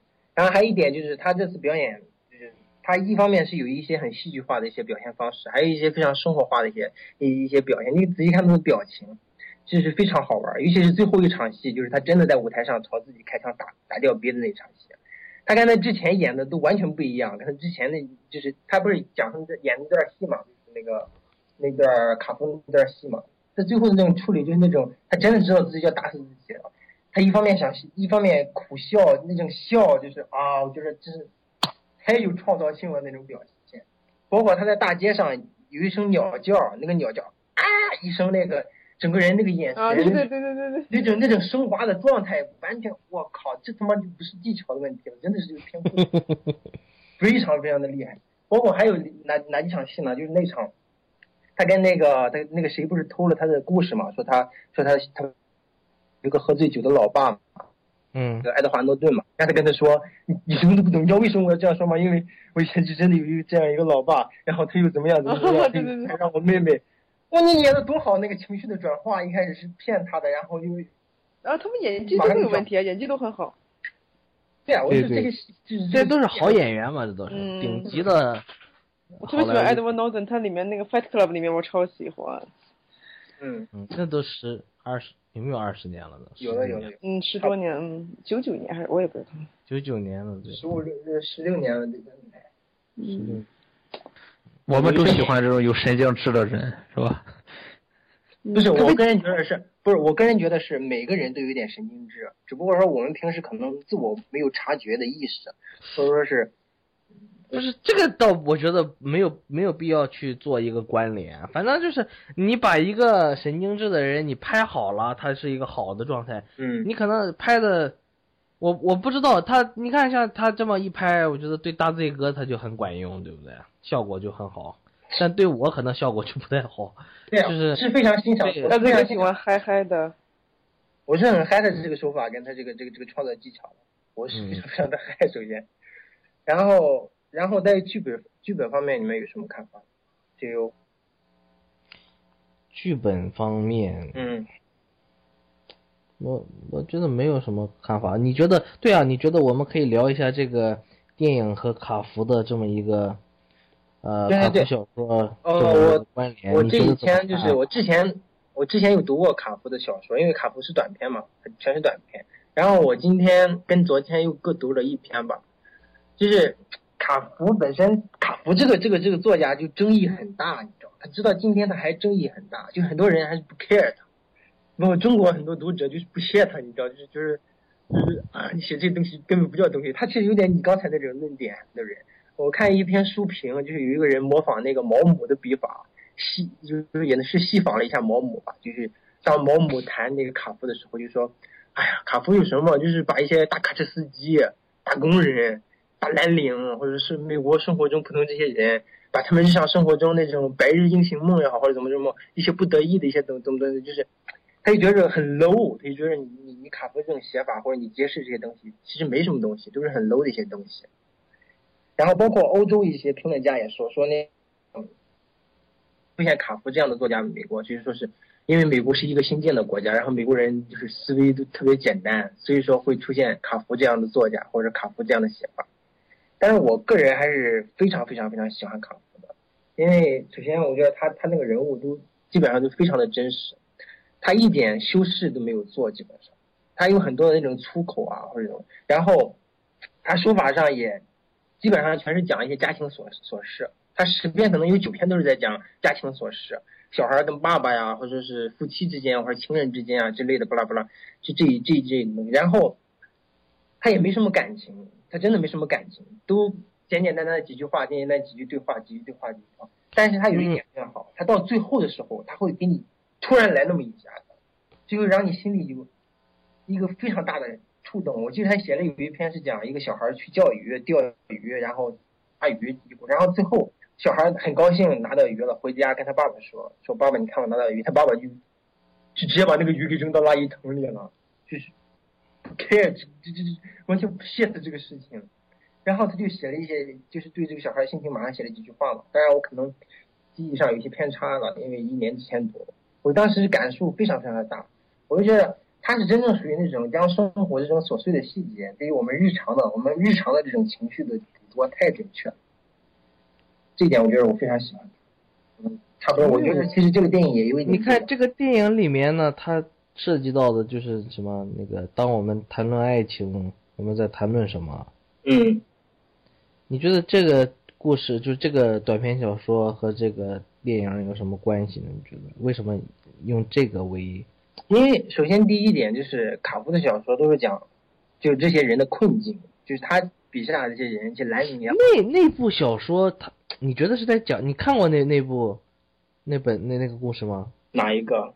就是当我们谈论爱情，我们谈论什么？哦，那个还没那个没看，sorry，那个真没看。那那那 最重要的你没看，OK OK，那部就是小说，它大概内容其实就是呃几个人四个人，然后围在一起就聊爱情嘛，嗯，就聊发生在彼此之间之前的，然后有有一个女的就说，哎呀，我之前有一个人，嗯。啊很喜欢我，很爱我，我觉得那就是爱情，但是虽然说他对我的爱是毁灭性的爱，就是他打我骂我。后来我都没办法跟他在一起了，然后呢，他还总是骚扰我的，就是我我现现在的老公，嗯，然后还总是怎么样，然后最后他，呃，他试了两次自杀嘛，第一次没成功，第二次就等于就死了，嗯，然后用枪把自己毙了嘛，就就是那个谁，那个这个主人公电影里的主人公在里面演的那个角色嘛，最后他不是把，不是把鼻子给崩了吗？不是，嗯，对，然后呃。然后呢，这是一个故事，然后后面又讲了一个呃老一对老人，就是一一一对老人的故事。那个是就是这个刚才讲故事的这个女的的老公，现现在的这个老公，他所认为的爱情，因为他们两个人就是这个老公觉得呃妻子之前的那个疯狂的男友那不是爱情，嗯，他现在他的想法的里的爱情就是这个这个就是。就这个现任老公了，他就是一个呃心脏病的医生，然后他之前就碰到过一个出车祸的一对夫妇，然后这个夫妇七十多了，居然还活下来了，但是他浑身都缠着绷带什么的，就没办法就是扭身子嘛，嗯，然后呢，呃，有一次他就听到这个老人说什么话，然后他就凑耳朵上去听，然后这个老老头就说。我很悲伤，然后就是意思大概是这个意思吧。然后就是这个这个心脏病医生他就问你为什么悲伤啊？是不是因为这个你老婆受伤很严重啊？怎么样的你悲伤？他说不是。那然后说为什么呢？啊，他说我悲伤是因为我没有办法扭过头去看他。嗯嗯，想起来了。嗯嗯嗯嗯，就是大概是这么一个故事，对。然后就说啊，他觉得这是爱情，就是类似，大概是这个意思吧。我可能我可能我也没看懂，就是你觉得为什么这个这个就这么奇怪的一个短篇小说跟这个电影会出现就是这种联我想问一问你，嗯，你是怎么看的？首先，我不觉得说电影大师吗？我我真的不觉得说是。他这场戏对于这个电影，他这场话剧就我为淘宝到我的为淘宝，我觉得真正影响的不是这个。你仔细看他的开，他的开头有一句话，就是那是卡夫的一句话，那是那是他的一首诗叫《Gravy》的里面的。Later fragment，他那是他的一首诗，对，那是一首诗。我相反觉得那才是他真正要讲的。相反，我不觉得说你刚才讲这个故事，或者说就是他写这个很最出名的这篇短片。跟这个跟这个整个电影有什么关系？相反，我觉得因为因为这个故事最出名嘛，就是就是大家就是你即使没读过卡夫的小说，你也肯定知道这句话。当我们谈论爱情，我们谈论什么？而且这句话都被硬烂了。我相反，这个地方就像你们一开始也聊过嘛，就是这个导演有一些投机取巧也好，或者是有一些导向性非常明显的一些导向性的东西。我相反觉得他这个是个导向性的东西。他真正要讲的应该是开始那句话，就是 Did you get what you wanted from this life? Even so, I did. And what do you want? To call myself beloved, to feel myself beloved on the earth. 我相反觉得他卡夫的这一句诗也好，嗯，啊，我不是特别清楚。卡夫的这句话相反对应着这个整个电影的感觉，跟跟麦跟他整个气息。相反，我觉得是这句话的原因，不是说是后面那场戏。我刚才听你讲的这个故事，我觉得这个故事跟这整个电影没什么关联，可能就是你们刚才说的，导演只是因为卡夫里面最出名的是这一是这一出是这一篇，所以说他就把选择把这一篇改的改成了一个话剧。嗯，而且我不知我我也不知道我我我知我没想道因为因为它里面有很强有有有有有关于爱情的探讨嘛，它里面的人物也有，你像那两个女女女的配角，那个、那个 Regan Regan 的那个情人，还有那个还有那个那个那个诺顿的纳奥米沃斯，呀，是这两个女性对于爱情的那种那种脆弱也好，包括那个她女儿也有一段爱情，可能是对呼应的这几段爱情，或者通过这个故通过这个卡夫的这篇短这个这这一篇小短小说呼应这个爱情，而我我个人猜测啊，这个我不太确定。为什么这样的一个导演，呃，就是我说剧中的这个 Regan 这么一个人，嗯为什么他会选择这样的故事去拍呢？什么？为什么他呃不是选剧，就是为什么要拍这样的一个话剧呢？为什么要去排这样一个话剧？啊？对，我不是刚为什么要要改改编这个卡夫的？他其实剧中里他有说呀，他说那个因为他小时候那个卡夫去看过他的话剧，他演的节目，然后他给他留了一张纸条嘛，一个餐巾纸，OK OK 啊。上面写什么？啊，对对对对对 OK，好吧，我忘记了这个，不是，嗯。对，他有这样一个衔接嘛。嗯，OK，还有什么要聊的吗？关于这个电影？你你怎么看这个事情？嗯，我说摄影你怎么看？摄影，没有什么看法，我不知道，我不懂摄影。不是我大家都不懂嘛，大家就说是你。我觉得摄影不错呀，挺好的呀。嗯，就他觉得这个他和趣味的这么一个，对，它和剪辑有密切联系的。嗯，不是，我就说你说你觉得这个长镜跟你之前看过的长镜头有什么区别吗？还是说是这个长镜头是有什么不足或者什么要处？我之前没有看过其他的长镜头长长镜头的电影，所以说我不是很嗯，不是很清楚。但是我觉得它这个还就是挺好的吧，挺不错的呀。它用光我也很喜欢。嗯，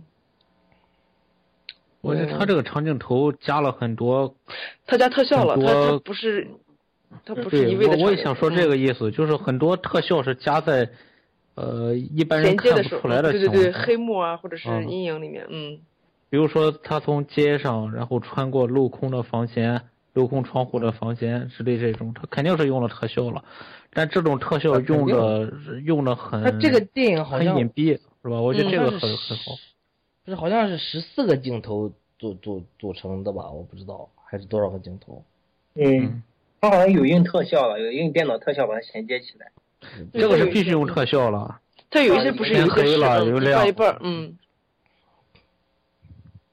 我们以前看了一些长镜头啊，反正我最近几年印象比较深的，就像《人类之子》，再包括那个保罗·托马斯·安德森那一些，是吧？这个每部电影它几乎都有长镜头，嗯，都是一些对调度上要求很高，但是基本不用特效的那种。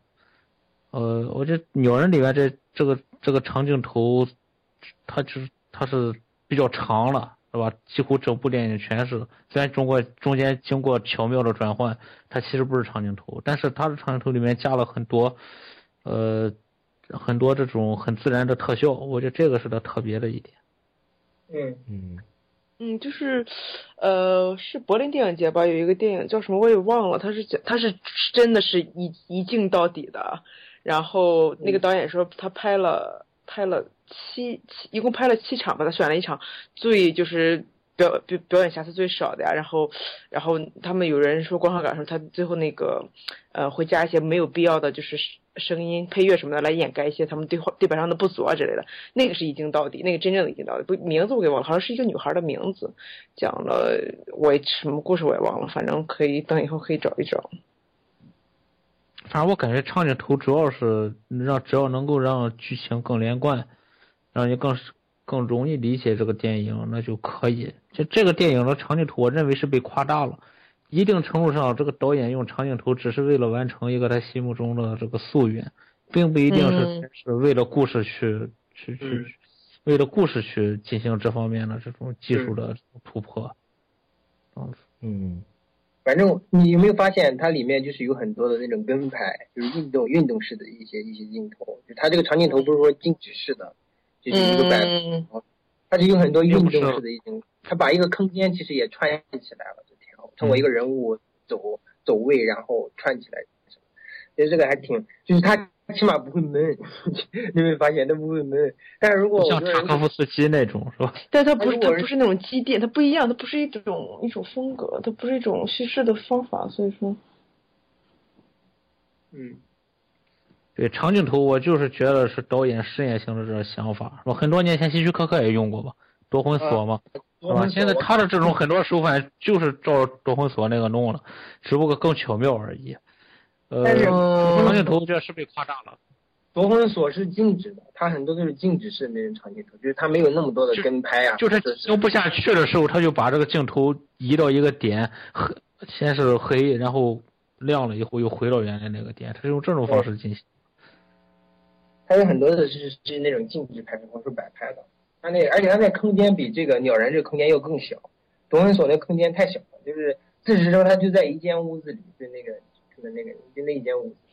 那个其实本质上也是几个长镜头结成一部电影，它不也不可能是一部一镜到底，这就是它这种形式并不是。我要插一个，我要插一个小八卦，就是希区柯克拍完《夺命锁》之后，他曾曾经想要把这部电影给销毁掉。至于这个，至至于那个西西西大师为什么想要把它销毁掉，我反正我是不太明白，是他他不太满意，还是说是他觉得这部电影他有点后悔他讲的内容。反正他是有这么一个八卦了，是他曾经想把这个整所有的底片呀、包括整部电影都给销毁掉，不让别人看。嗯，哎，那就不知道什么原因了。反正我不喜欢这部电影，我觉得让人害怕。啊，你这个就是让你 不，这个电影尤其让人害怕。这这这这，就是不愿意我没大敢看他。的作品，嗯。嗯，其他的呢？大家还有什么想聊的？什么灯光啊、剪辑啊，我要说一个那个，就是那个鼓的伴奏，它很有意思。呃，不是新意的，但是我挺我特别喜欢这种，就是它是把那个鼓手会，他出镜了两次吧，他很巧妙的把那个啊对对对实景的声音变成背景声音，我很喜欢这种。他不是不是不是一个最新鲜，但是我很喜欢这种设定。嗯，他那个鼓手后来还进他进他那个剧院里面，对对对对对，特别有，我觉得挺有意思的，挺好玩的。逗的。这这可能之前有人玩过，我不是特别知道，不过我也没见过，这也是第一次见。那个《韩之缺镜》的那个导演，他有就是他之前的几部片子没有做，然后这个经常用了，这个经常用了，嗯，啊但是他这个很有意思，你知道吗？那个人在那在那个休息室里面就开始打鼓，笑死我了。他那个，而且他这个应该是爵士爵爵士鼓，对对对对对，爵士鼓也很有意思，是那个都跟爵士爵士鼓杠上了那个那个爆裂鼓手，是不是也也是讲爵士鼓？对，可以预告一下。哼哼，我们要聊那个电影吗？不知道不要吐槽吗？下一期可以聊一下看这个电影。好吧。那就已经无语了。没有没有，我在听你们讲，你们讲的很有意思。对，我还想聊一下，就是灯光。我觉得那个灯光，大家有没有发现也挺好玩的？就是我给他数了一下，基本上属于有五个灯吧，有五种光吧，基本上。可能也就哇看错了一个，一个是黄光，再一个就是蓝光，再一个就是红光。红光出现的次数比较少，可能就出现一次。但是就是蓝光跟黄光还出现比较多，所以他每一次上舞台的时候，他那个舞台跟那个剧院的一个衔接的地方，基本有个衔接的地方，有一个就是上台的那一个地方，它都是用那种上面全是那种蓝色的蓝蓝色的灯，蓝色的蓝色的灯。虽然说我也不太清楚那个灯是什么，给打下来那种光，就是就觉得做的挺好，就是通过穿过这一种小蓝光，然后你就上了舞台，然后再穿过这个小蓝光，然后你就回到了回到了现实，他就做了一个这样的一个衔接，我觉得还挺好。包括他有一个红光的运用是那个，他跟他的他跟他那个情人，他情人第一次告诉他有孩子的时候，他把他拖到一个角落嘛，就是那个嗯。剧院的一个楼梯楼梯楼梯的角落地方，然后整个是整个那个角落上面其实是一盏红红红色的灯打下来，我觉得也挺好的，设定还真挺挺不错。虽然说我也搞不太明白到底他打这个光的含义是什么。其他的呢？其他的还有什么想聊的？结局哦，对，结局。我也想说说这个结尾。我就问一下，你说他死了没死？就你说他死了没死？我认为是没死，因为他女儿往地下看了，然后完全是一副地下没有的样子嘛，然后抬起头来，他笑了，这意味着就是在导演想给观众营造的这种想象的气氛里面，他爸爸应该是在天上飞。对，这是电影的理想性，对我也是觉得是这种，嗯，他地下不可能，他他不可能跳楼啊！这个他女儿首先是往下看的时候，发现地上没有，这个是显而易见的。要不然的话，嗯他女儿不会抬头笑。是吧嗯，对我非常喜欢他的结尾。你你觉得呢？Ken？你觉得他那个是是是是死的还是没死？对，我非常的，我觉得是一种理想性吧，就是说他是，就他其实是，就他是想让你相信他其实是有超能力的，它是一种电影的理想性，他这现实中是不可能的，但是电影就可以做到，他就可以让你 觉得这个人真的其实他一直以来都有超能力，这是电影的理想性，我非常喜欢这一种。我感觉最后就是导演要做一个故弄玄虚的点，因为之前呢，观众很容易看透，那就是他的幻想。嗯。但最后呢，导演就是为了留一个讨论的点，嗯是吧？这这样的，这样做一个这样一个，呃，比较浪漫的结局吧。这是绝对不写实的结局，这不可能飞吧？但是肯定也没死。嗯。G O 呢？没有，我大概也是类似的想法吧。我觉得他就是留这么一个东西而已。OK，但是很拙劣，是吧？你一定会也不是，也不是拙，没有什么拙劣不拙劣的。我就是觉得，OK，这种方式，这种没什么特别的感觉，我就是，嗯，没有什么高不高级，反正他一直都有这个飞的意向嘛，对不对？对对对。然后他最后飞了嘛，OK。但是第一次被人别人承认通过别人的视角来说，他真的是飞，就被别人承认了。就是啊其他觉得他真的是在飞，然后观众会觉得哦，他真的是在飞，然后就是对啊，就这个这就是最后那个那块处理也挺好的。嗯，我希望吧，我也不知道。我反正我是觉得他死了啊，因为什么呢？是吗因为你仔细听，不是你仔细听，你仔细听，他最后他有一个救护车的声音，有一个救护车儿的声音，我所以说我觉得他有可能真的是就挂掉了。嗯，哎，他也是像因为就像你们刚才说的嘛，他有一个处理手法上的问题。他之前包括他有一次想坐坐出租车也好，他他其实他在他他表现的是在天上飞，但是最后也是他可能就是呃现实生活中他真死了，但是他女儿也好，或者说是观众觉得也好，他升华了也好，他解脱了也好，其实这个手法我觉得今年呢就一我说为什么他像一步之遥呢？就一步之遥也用过，大家记不记得一步之遥里面那个那个舒淇扮演那个角色死的时候，就是那个嗯，对对对，他也对是吧？就整个车突然飞到天空里面，然后他那是嗨了，人家是人家是嗑 acid 嗑嗨嗑药了，当然飞了。对啊，但是他我感觉这个电影如果要体现一些超现实的东西，纯粹应该在他身上体现，不应该牵扯到他女儿身上。他女儿如果看到这这这种他正在飞的这种场景呢，那就是看到了。对对对。然后如果镜头在拍着他，他在飞，你可以说这是幻觉，但是他至少镜头拍着女儿的时候，不应该表现是很很很假的东西吧？他女儿没他跟看到死他女儿的关系，你们怎你们怎么理解啊？他不是一个很不是很不会很亲近吧？这是我肯定能感觉到那的。这里面都说了嘛，他说从小就没在啊，是吗？我都忘了。对他嗯说了，从小没在他他身边长大的。嗯，对这个小女孩她也是 rehab 嘛，不是？对对对。对，嗑药，有毒瘾。然后给他父亲打工。对，嗯，然后还跟这个诺顿还嗨了，嗨了一小下。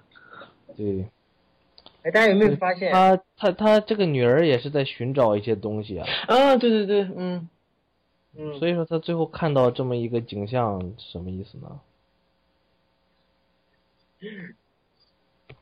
他有一个转变的过程嘛，那几场戏，中间那个几场戏呢最后，一场戏非常明显，他有一个情绪上的转化非常明显，就是他先是看到往下看嘛，然后非常伤心，然后很欣慰的那种看向上看了，嗯，对他他就这个，所以说他提名最佳女配角嘛。可能他他他父亲他父亲一直是那种就是一直觉得自己有超能力，然后就是我觉得那个超能力是一个比喻吧，对他就是他他就作为演员的一个呃就能不能混出来那种是一个比就是一种比喻吧，然后他可能最后他女儿是他女儿他承认他的那个什么就是演戏的那种地位啊还是什么的，我也不是很清楚。哎，这里吃吃来了一个场外意见，他说结局的呃，他说结局的创作跟整个故事是脱节的，就是导演神来之笔，死不死都没关系，一个隐喻。那什么方面的隐喻呢？嗯，主人公艺术创作上面的知呃觉悟了，他就他觉悟了。嗯，那这个结局就是很矛盾。你说他没死吧，他不可能飞啊，是吧？他也不可能在阳台上站着不动，他只可能是掉下去了。但你要他死了吧，他女儿还往下看，没有看着，抬起头来再看着，就是在装逼啊，没有别的。